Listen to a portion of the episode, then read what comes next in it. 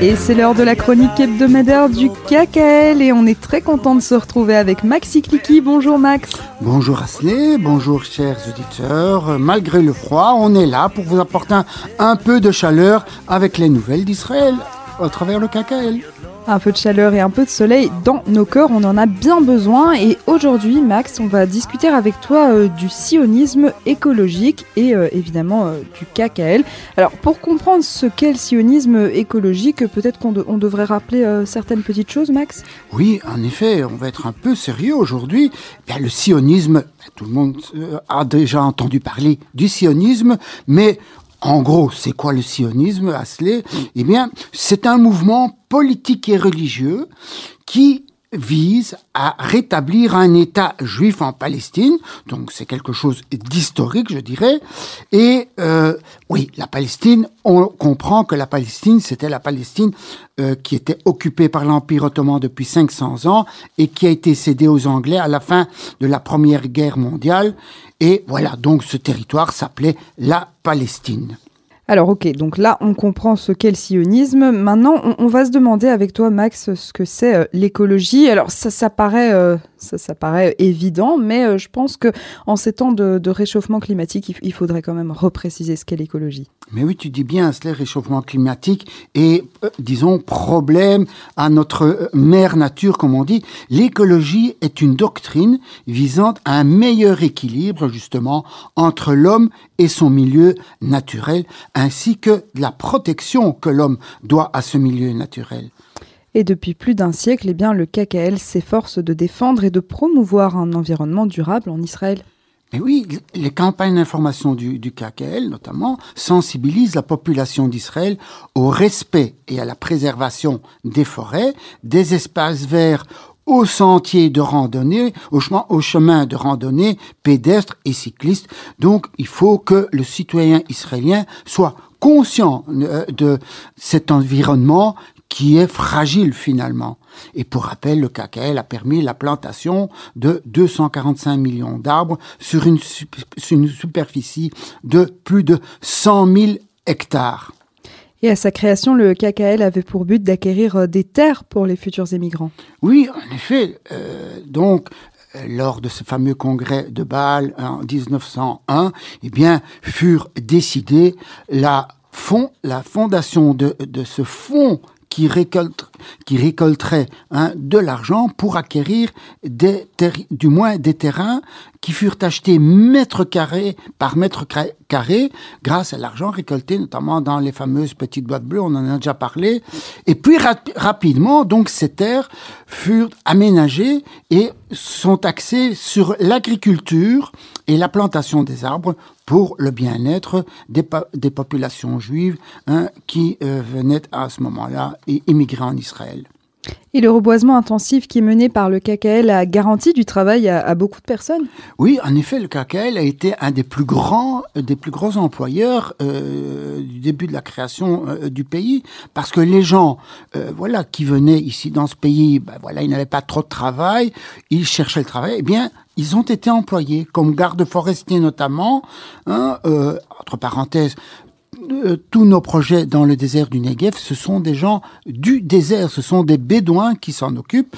Alors, tous ces employés, ces gardes forestiers, les planteurs, parce qu'il faut des gens pour planter les arbres, pour donner soin aux arbres, eh bien, il faut des gens, pour travailler dans les pépinières, il faut aussi des gens, pour notamment aussi faire la recherche dans les centres spécialisés, il faut des gens, eh bien, voilà, le KKL, donc, est un grand employeur, encore aujourd'hui, euh, euh, de cette main-d'œuvre euh, en Israël. Alors Max, on l'a dit, le, le, KKL, il œuvre depuis plus d'un siècle, un siècle qui a été malheureusement euh, marqué par une, une tragédie, hein, la Shoah. Alors on se demande quelle a été l'évolution euh, du KKL après euh, cette tragédie, après la Deuxième Guerre mondiale. Oui, donc il a fallu, après cette fameuse tragédie, comme tu l'as dit, il a fallu accueillir non seulement les rescapés de, cette Shoah, il fallait aussi euh, accueillir tous les gens qui voulaient fuir euh, l'Europe et, et, toutes ces horreurs, tous ceux qui avaient envie euh, de faire leur alia et de vivre dans ce nouvel État qui a été créé, je vous le rappelle, en 1948. Donc, après l'établissement de l'État d'Israël, cette politique de, de reboisement et, euh, je dirais, d'aménagement des terres, eh bien, cette politique prit de l'ampleur, et en particulier dans les déserts, et surtout le grand désert du Negev, où se situe la majorité des projets du KKL. Et également aussi, il n'y a pas que le désert, il y a en Galilée, hein, il y a aussi beaucoup de projets.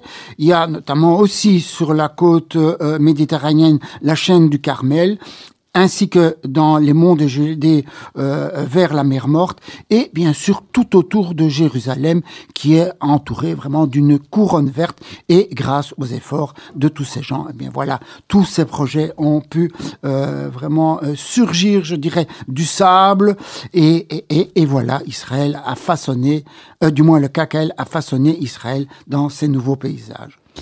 Eh bien, merci beaucoup euh, Max pour euh, toutes ces informations et cette euh, chronique toujours très très intéressante. On était ravis de discuter avec toi et on se retrouve la semaine prochaine. Pas de souci. Bonne semaine à tous. Bonne semaine à Slay. Au revoir. Et c'est à présent le moment de retrouver notre correspondant en Israël, Itzrak Mopsik. Bonjour Itzrak. Bonjour, bonjour Esley, bonjour à nos auditrices et à nos auditeurs. On va un peu avancer dans le temps. La dernière fois, on avait parlé de Toubishvat, un peu historique et surtout biblique et talmudique, hein, des longues discussions qu'il y a dans le Talmud concernant Toubishvat, qui est un point de référence en ce qui concerne l'ensemble de, je veux dire, de mitzvot, d'actions religieuses qu'on doit faire, entre autres pour euh, euh, le calcul du nombre d'années d'un arbre. Il faut savoir que quand on plante un arbre fruitier, d'ailleurs surtout, on n'a pas le droit d'y toucher pendant euh, trois ans et on peut simplement la quatrième année le faire. Ça s'appelle Orla et le compte de cette période est justement à partir de Toubishvat. On a dit aussi que Toubishvat, c'est une demi-fête, c'est-à-dire qu'il y a des choses qu'on ne peut pas faire, on ne peut pas rentrer dans un, deuil, parce que c'est un jour de fête sans être officiellement et véritablement un jour de fête. Et on sait le, le rapport entre l'homme, je veux dire l'homme et et l'arbre, hein, puisqu'il y a une célèbre citation qui dit Adam est ça, c'est l'homme est un est le, fruit de la terre et, et l'arbre euh, du champ pour un peu consacrer le lien entre la nature et, le, genre humain. D'ailleurs, en Israël, il n'y a pas longtemps, on a fait les calculs. Hein, je ne vais pas euh, fatiguer nos auditeurs à, tous les à tous les citer, mais on parle de, beaucoup de prénoms israéliens qui sont sur la base d'arbres. Le, les plus célèbres, c'est bien sûr Ilan, Ilan qui veut dire arbre, et des milliers d'Israéliens qui portent ce nom pour les hommes, et pour les femmes, Tamar, c'est date en Israël aussi, là, on a des milliers, mais pas seulement, il y a aussi euh, euh Oren et, d'autres pour les femmes Rotem, Ilana, Adas, etc., etc. Donc, c'est ce rapport avec des arbres, c'est un peu particulier. Maintenant, en ce qui concerne la période pré-contemporaine, les origines de Toubishvat, parce que, comme je t'ai dit, Toubishvat, c'est une date qui était consacrée à, la terre et, aux arbres, mais moins en plantation. C'est simplement dans la période pré-contemporaine qu'on a associé Toubishvat à ces plantations. D'ailleurs, on trouve la première plantation, je dirais, pré-contemporaine eh, en, 1900, en 1884, à Yesod Amalé, c'est dans le nord là-bas, et à 1500 arbres fruitiers qui ont été plantés par euh, tout simplement par des habitants de, là-bas. Et plus tard encore mille ont été plantés. C'est la première, je dire, la première plantation euh, communautaire hein, qu'on peut qu'on peut trouver dans l'histoire euh, contemporaine. En 1890 aussi, on a retrouvé historiquement le professeur Yabetz, très connu, qui a aussi organisé une plantation et également en 1904, c'était là en 1904 la vraie grande implantation de l'association des professeurs d'hébreu en Israël, hébreu donc renouvelé hein, à l'époque, et euh, il a convaincu donc ses amis, ses, collègues de faire une plantation euh, collective. Et d'ailleurs, selon certains, cette, cette initiative copiée, on va dire, sur, sur l'arbre et sur la journée des arbres et des forêts qui était à l'époque coutumière euh, des États-Unis. Hein. Et plus tard, en 1907, aussi à Mikvé Israël, un très connu, des centaines d'élèves ont aussi, à, leur, de leur côté, faire une plantation.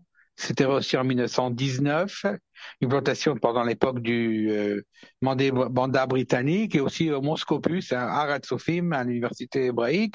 Il y a eu une grande, grande plantation d'à peu près 3000 euh, étudiants qui ont été plantés des arbres là-bas. Bien sûr, tout ça, tout cela en collaboration avec le Keren Kayemet, en 1920. Aussi, on trouve des, des, une historique de, de ces plantations-là qui ont été faites par les chefs, cette fois-ci les chefs du mouvement sioniste, et on peut dire c'est là la première euh, plantation officielle qui a été faite, qui donne le signe à des milliers et des milliers de plantations qui ont fait euh, depuis lors. Donc voilà, ça c'est un peu l'historique, le précontemporain. La prochaine fois, on parlera de Toubishvat aujourd'hui, comment en Israël aujourd'hui, on fait Toubishvat au Keren Kayemet et également en Israël.